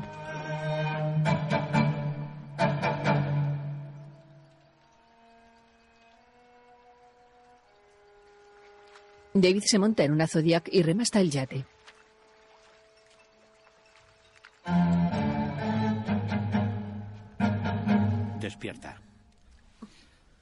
Levántate. En la habitación de la directora y el hombre gordo. Siéntate en esa silla. Las manos en la espalda. En el yate. Un balón de baloncesto pesa entre 550 y 650 gramos. ¿Lo sabíais? No, no tenía ni idea. Sí. El peso es diferente en los partidos de hombres o mujeres. ¿Sabes cuánto pesa exactamente? No, pero me gustaría averiguarlo. Buenas noches. Buenas noches. Tengo que decirte una cosa. Su nariz no sangra por sí sola. Se golpea contra la pared o contra un trozo de madera o algo así. O se corta con una navaja cuando no miráis. No sois adecuados. Cállate. Papá, dile que se vaya. Tengo sueño. Estoy seguro que la mancha de su camiseta no es sangre, sino zumo de cereza o tomate o acuarela de color rojo o, o algo así. O, o- o zumo de remolacha. En la habitación de la directora. ¿La amas? Con todo mi corazón. ¿Cuánto la amas? En una escala del 1 al 15. La líder le apunta con el arma. 14 es una cifra impresionante. Se ve que la quiere mucho. ¿A quién deberíamos matar? ¿Quién podrá llegar a vivir solo mejor? En el yate. John y su familia visten camiseta de rayas marineras. Mamá, toma un cuchillo, mátalo. Márchate ahora, que aún puedes. Vale. Solo quería decir eso. John le empuja y David se va dejando el rifle en el barco.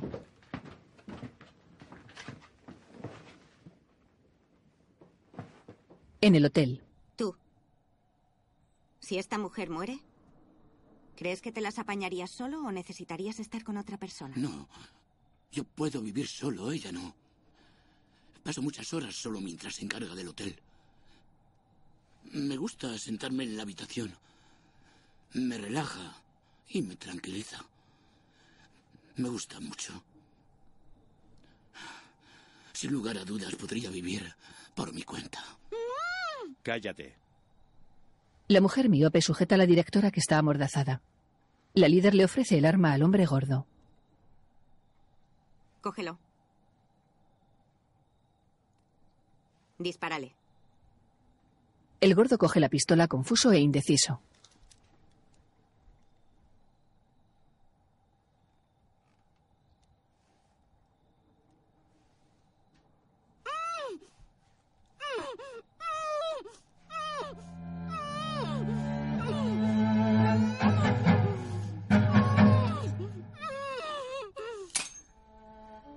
El gordo queda perplejo al comprobar que no tiene balas. La líder le mira con sonrisa maliciosa. Ella y los otros solitarios salen de la habitación.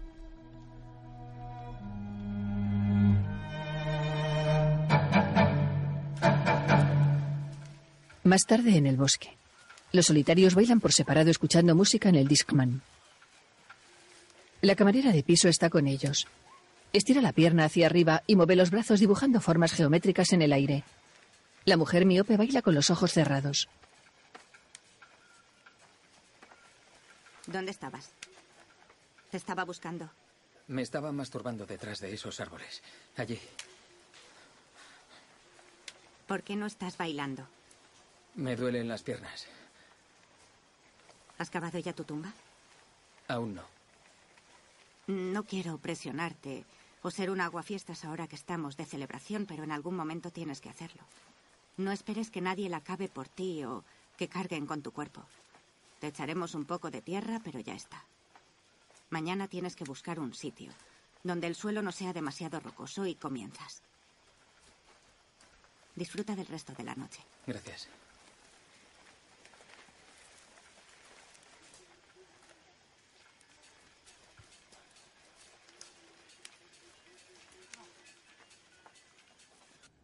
En cuanto se fue el último paciente, entré en su oficina y le dije, Cariño, la cena está lista, pero no me apetece mucho comer.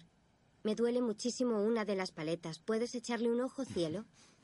Claro, sin problema, dijo, y en cuanto giró la cabeza cogí el perforador y se lo clavé en el pecho. Una historia interesante, pero me tengo que ir. Me acabo de acordar de que dejé unas pilas al lado de un árbol. La verdad es que no quiero perderlas. Disculpa. David advierte a la mujer miope hablando con otro solitario. Se acerca a ella. ¿Has cazado conejos? No, me los han traído. ¿Quién? Un amigo.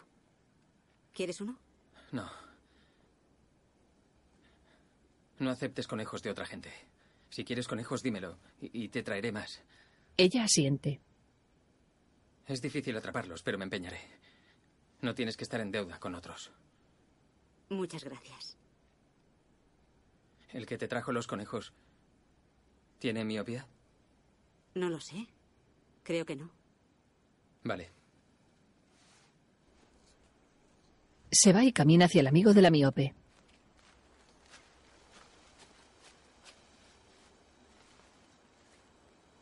¿Eso de ahí es un gorrión? No lo veo bien, pero creo que no. ¿Tienes miopía? No, Mientes. no miento. Se remanga el chubasquero y le enseña la etiqueta de dentro. ¿Qué, qué pone aquí? YKK. Ya lo sabías. En todas las cremalleras lo pone. No tengo miopía. No entiendo por qué no me crees. Veo perfectamente. Antes era piloto. ¿Llevas lentillas? No llevo lentillas. No tengo miopía, lo juro. Sí llevas. ¿Crees que no me he dado cuenta? Quiero verlas. Se abalanza sobre él. Tengo que verte los ojos. Mira arriba, hacia arriba, hacia arriba, Le abre los párpados. hacia arriba, hacia abajo, a la izquierda, a la derecha, arriba.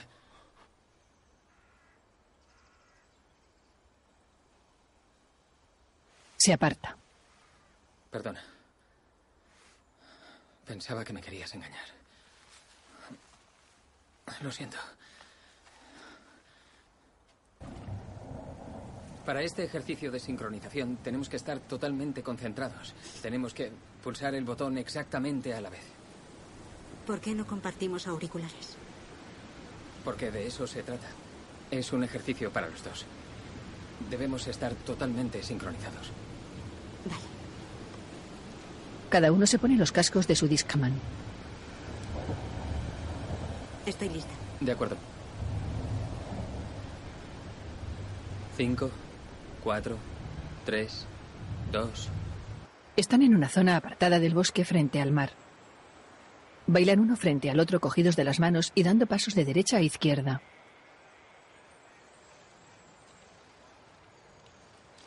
Se acercan poco a poco hasta rozar sus caras. David la agarra por la cintura y ella le rodea con sus brazos.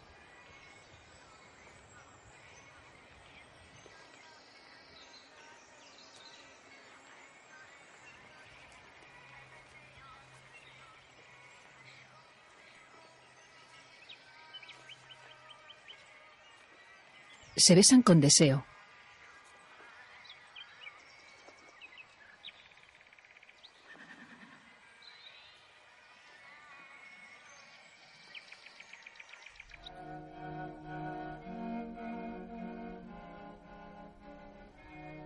Desarrollamos un código para comunicarnos entre nosotros, ni siquiera estando delante de los demás saben lo que decimos.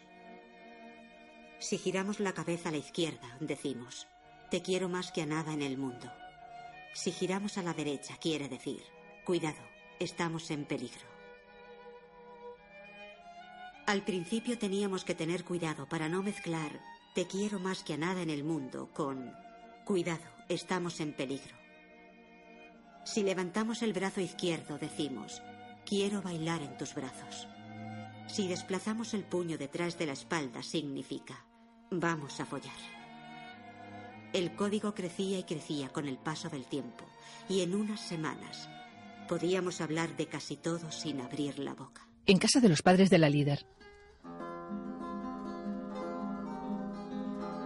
Tocan la guitarra para su hija, el solitario, David y la mujer miope que les escuchan atentamente. La mujer miope se acurruca en el hombro de David. Él le agarra la mano.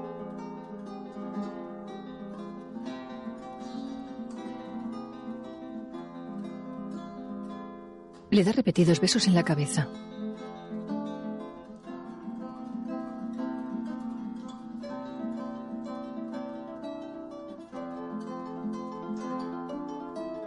Ella le besa la mano.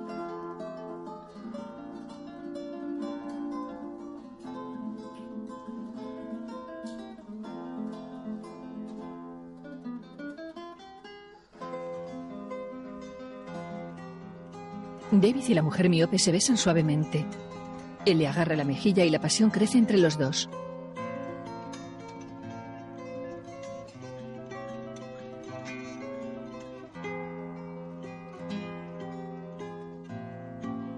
La líder les mira de reojo.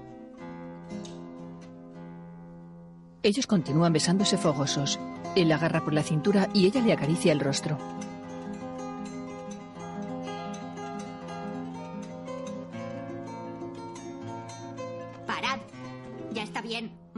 Poco de respeto. Tocan música para vosotros. No pasa nada. No, madre. No está bien. Podéis seguir. ¿Quieres que sigamos con la misma pieza o otra diferente? Otra diferente.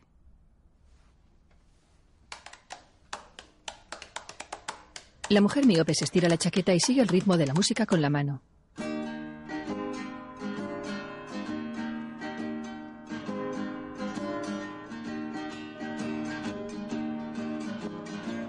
Después, los cuatro caminan por la calle. Sus padres tocaban a la perfección. Por supuesto.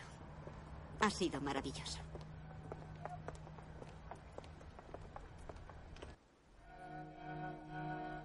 Nos amamos y nos compenetramos.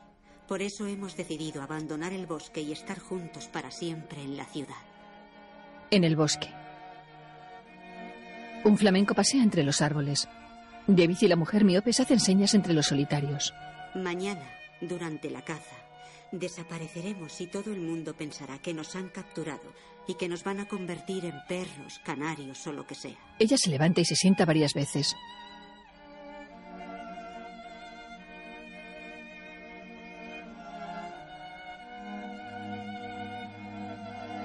Él le responde sentándose y frotando el tronco de un árbol. Creo que lo primero que voy a hacer cuando llegue a la ciudad es comprarme un albornoz y luego iremos a una piscina con un trampolín alto perfecto para saltar. Haremos juntos muchas cosas diferentes, cosas serias, no ridículas, como pasear por el parque o tocar juntos la guitarra. Ahí acaba. Hay notas al dorso, pero no creo. Léemelas. Portofino, pueblo italiano de pescadores, prestigioso destino turístico famoso por su pintoresco puerto. Población 439. Playas cercanas. Playa de Paragui, Camogli, Chiavari y La Baña. Serifos, isla griega en las Cicladas occidentales. ¿Dónde lo encontraste? Al lado del río. Seguramente alguien lo perdió en la caza. Dámelo. Yo me ocupo.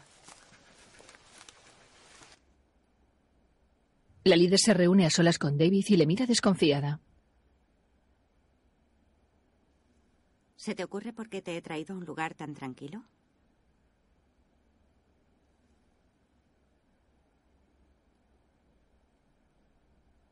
No.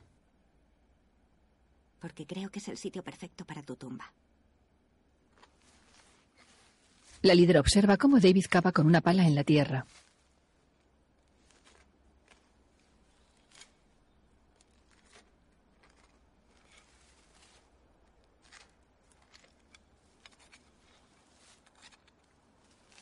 se mete dentro del hoyo y saca tierra con las manos.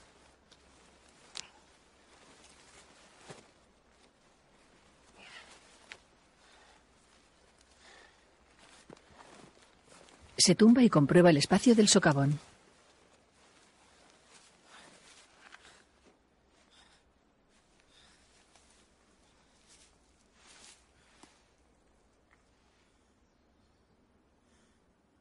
Ahora cúbrete de tierra. Usa las manos.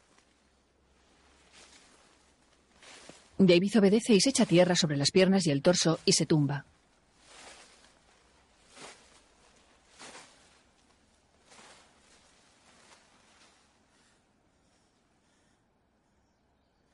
También sobre la cara. ¿O es que quieres que los perros te devoren la cara? Con gesto resignado se quita las gafas y las guarda dentro del chubasquero.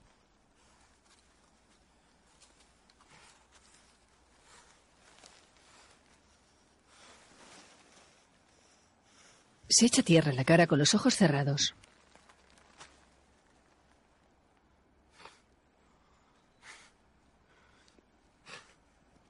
Si mueres antes que yo, te visitaré a menudo. Te lo prometo. Otro día. La líder, la mujer miope y la camarera de piso están en una sala de espera. Creo que deberíamos irnos ahora mismo.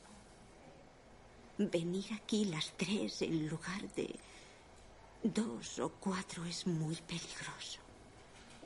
¿Por qué no hemos caído antes? Seguro que el médico desconfía de nosotras. Propongo que nos marchemos en la primera ocasión que tengamos. Ahora mismo, de hecho. No tengas miedo. Nadie va a sospechar nada. Seguro que no te esperabas esta sorpresa. ¿No es maravilloso? Sí que lo es. Pero me gustaría tener algunos días para pensármelo. ¿Me podría operar la próxima vez que vengamos a la ciudad? ¿Qué es lo que te tienes que pensar? ¿Que si es mejor ver perfectamente o ser miope? Es un disparate y lo sabes. Este es el mejor médico que hay y es complicadísimo conseguir una cita. Lo llamé hace meses para que te atendiera hoy. La mujer miope mira hacia el frente resignada y con gesto contenido. En la sala de operaciones. La mujer miope está dormida en un sillón eléctrico. El médico la coloca bien sobre el reposacabezas.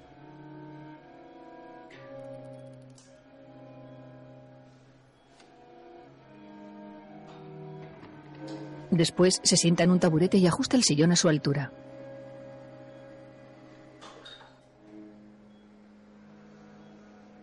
Estira el respaldo del sillón y queda como una camilla.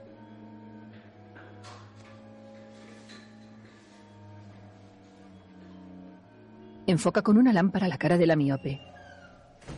La mujer sale de la operación con un parche en cada ojo. Está ciega. Gracias. La camarera de piso le ayuda a ponerse la chaqueta y la abraza.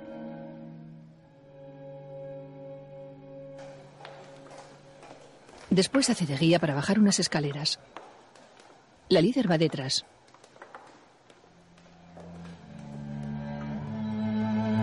La mujer ciega está de rodillas en el bosque. Tira el cuchillo y levántate. ¿Por qué me has dejado ciega? Lo podrías haber cegado a él. No tengo ni idea de qué estás hablando. Sigues bajo el efecto de los medicamentos.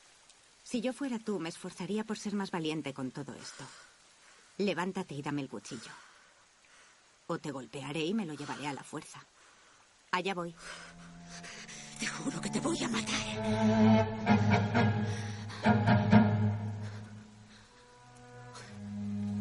La líder se escuda tras la camarera de piso y la empuja contra la ciega que la agarra por la cabeza. Suéltame el pelo. Me estás haciendo daño. La mujer ciega le clava el cuchillo en la barriga.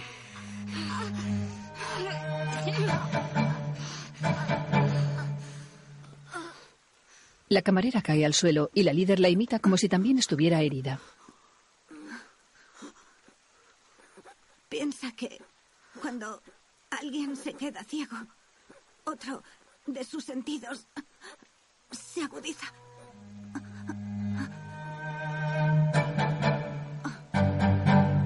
Se hace la muerta.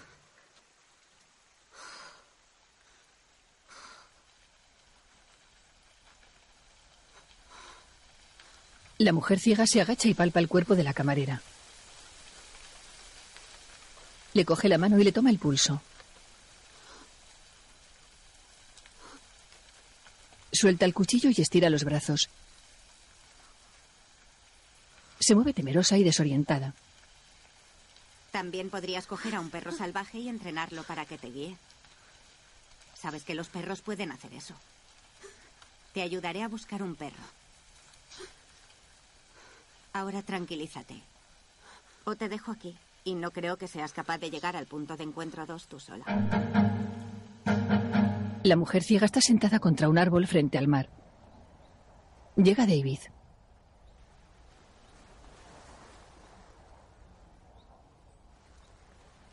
¿Disfrutas de las vistas? Mucho. Ella lleva gafas de sol. ¿Qué te ha pasado en la mano?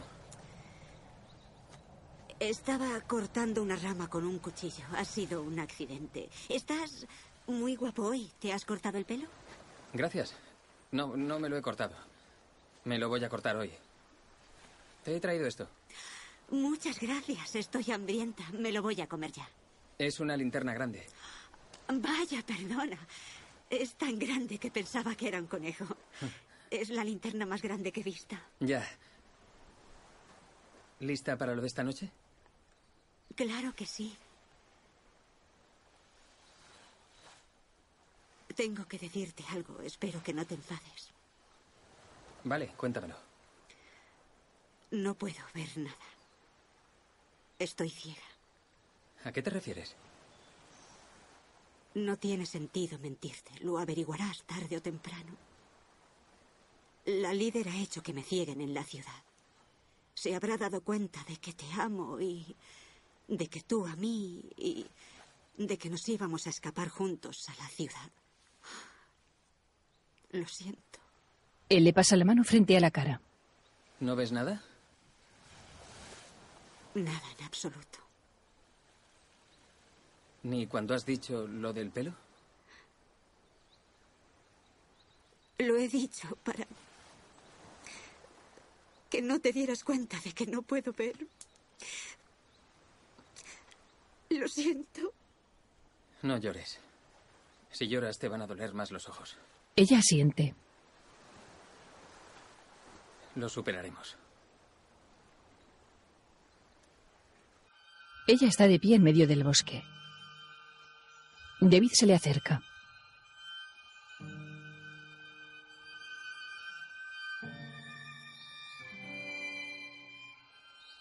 ¿Qué tipo de sangre eres? Ve. Él baja la mirada entristecido y se aleja.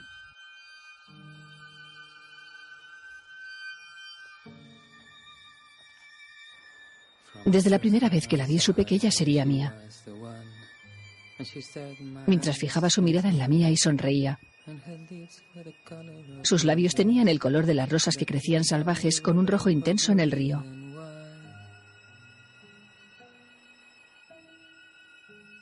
¿Te gustan las bayas, los arándanos, las moras? No, no. ¿Sabes tocar el piano? No. David le da un vaso de plástico. Ella lo toquetea y estruja con las manos. Un vaso de plástico. Eso es. Muy bien. ¿Sabes alemán? No. Yo puedo enseñarte. Pero se tarda mínimo un año para poder hablar lo más básico, sin fluidez. ¿Sabes que es una de las lenguas más difíciles de aprender? Su gramática es muy compleja. Te he traído esto. Ella extiende las manos. Es pescado.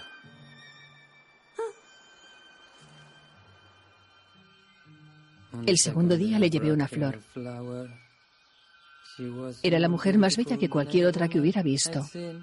Y le dije, ¿sabes dónde crecen las rosas salvajes tan dulces, escarlatas y libres? Ella se pasa una pelota de tenis por la boca. Kiwi. Muy bien. 10 de 10 de nuevo. ¿Te puedo dar un beso? No sé cómo agradecerte todas las actividades y por hacerme compañía, pero sabes que no podemos hacerlo más. ¿Quieres jugar otra ronda de tocar, adivinar, ganar? No, por hoy es suficiente. En cualquier caso, no he traído nada más, así que... Oh. Quizá mañana o algún día de estos. ¿Mañana por la mañana? Ya veremos. David se pone en pie y se marcha. Adiós. Adiós.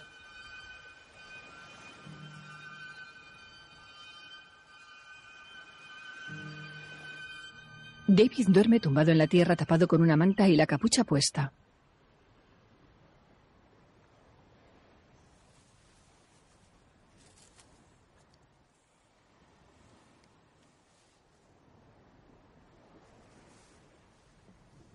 Otro día. David se acerca a la mujer ciega.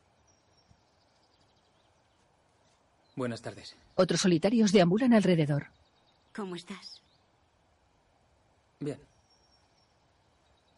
Yo hambrienta. No me has traído conejos en muchos días. O algo para tocar y adivinar. Tengo buenas noticias. He tenido una idea. ¿Quieres que te lo cuente? ¿Qué clase de idea? Levanto el pie izquierdo. Llevo el codo a la rodilla y la golpeo dos veces.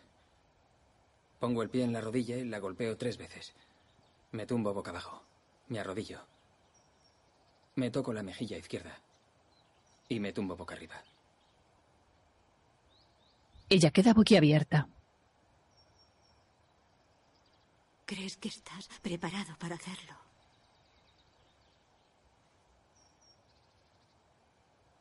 Sí, por supuesto. Si no, no te lo diría.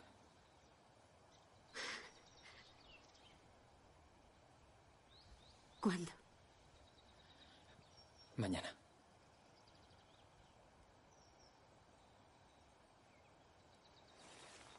Mañana. Él acerca su mano a la de ella. Se contiene. La líder descansa apoyada en el tronco de un árbol. David la golpea por la espalda y ella queda inconsciente.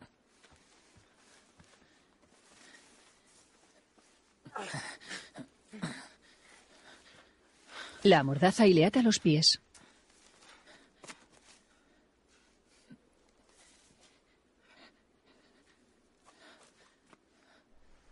La deja en el hoyo de su tumba.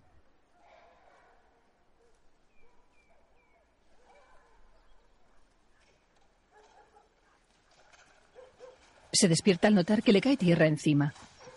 Unos perros corretean alrededor de la tumba.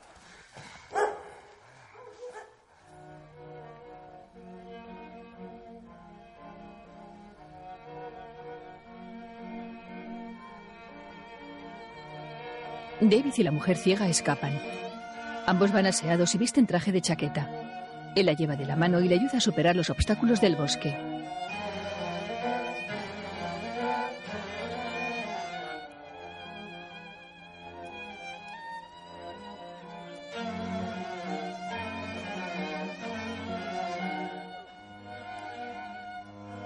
Pasan por el prado que hay junto al río. Ella camina con dificultad agarrada a la mano de David. Llegan a la carretera de montaña. Deberíamos acelerar el paso. No puedo ir más rápido. Los pantalones son ajustados, perdona. Estaba oscuro y no veía bien. No he tenido tiempo para probármelos. Perdona. No importa. Viene un autobús. Se encarama al bollete que bordea la carretera y le ayuda a ella a hacer lo mismo. Se agachan tras el muro de piedra.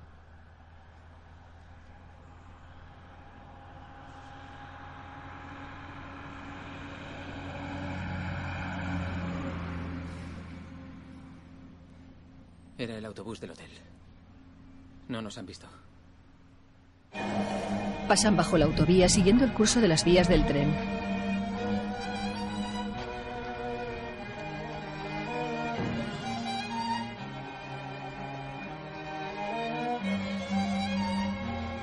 Llegan al bar de un hotel de carretera en la entrada de la ciudad.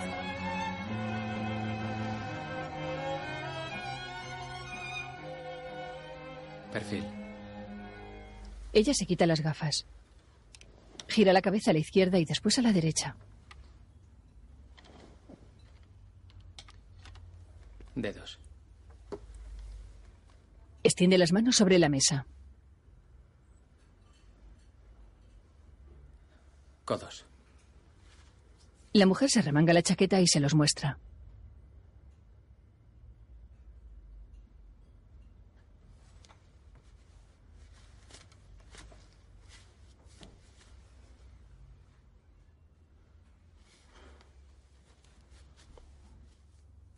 ¿Quieres que te enseñe la barriga? No. Me acuerdo perfectamente de tu barriga. Sonríe. Esboza una amplia sonrisa.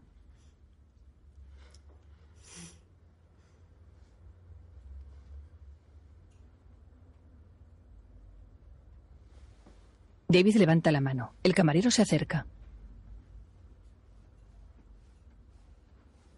¿Podría traerme un cuchillo y un tenedor que no sea para untar? Uno de cocina. Claro.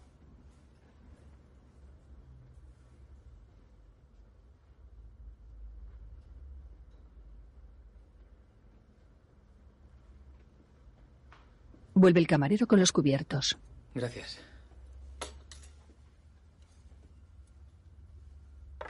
David envuelve el tenedor en la servilleta. Lo voy a hacer con un cuchillo. ¿Quieres que te acompañe? Preferiría que no. No te preocupes. Es una sensación extraña, pero te acostumbras. Y los otros sentidos se te agudizan. El tacto, por ejemplo. Y el oído. Lo sé.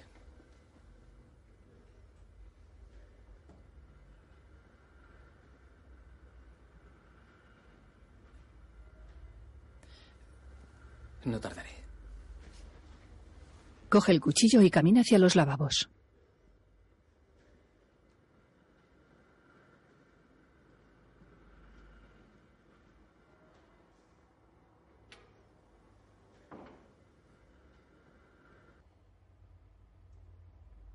Dentro se sitúa frente al espejo y se apunta el ojo con el cuchillo.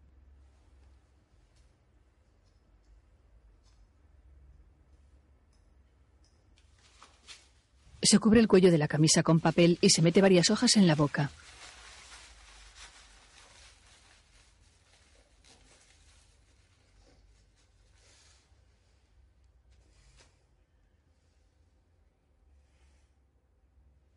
Se abre el párpado y vuelve a apuntarse con el cuchillo.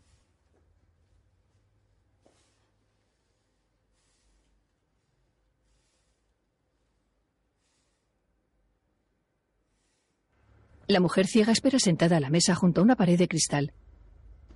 Fuera el tráfico es fluido.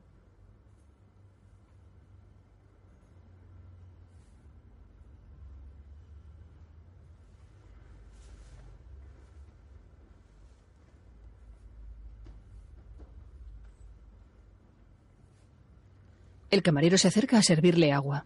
Muchas gracias.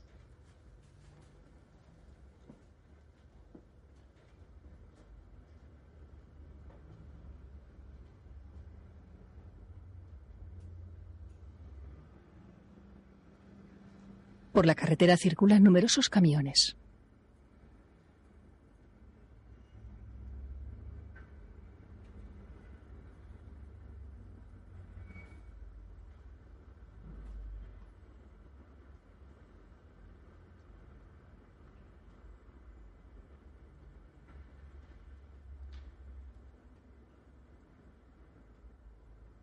Fundido a negro.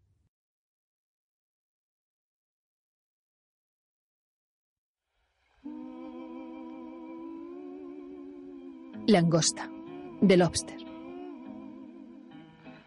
Dirigida por Yorgos Lántimos. Colin Farrell. Rachel Weisz. Jessica Barden. Olivia Colman. Ashley Jensen. Ariane Leibith. Angeliki Papoulia. John C. Reilly. Lia Sedu. Michael Smiley.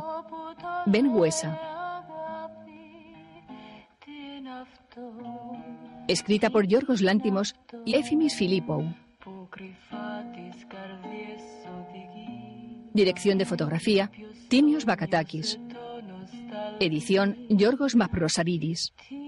Sonido, Johnny Barr. Vestuario, Sarah Blekinsop. Peluquería, Aileen Baggy. Maquillaje, Sharon Doyle.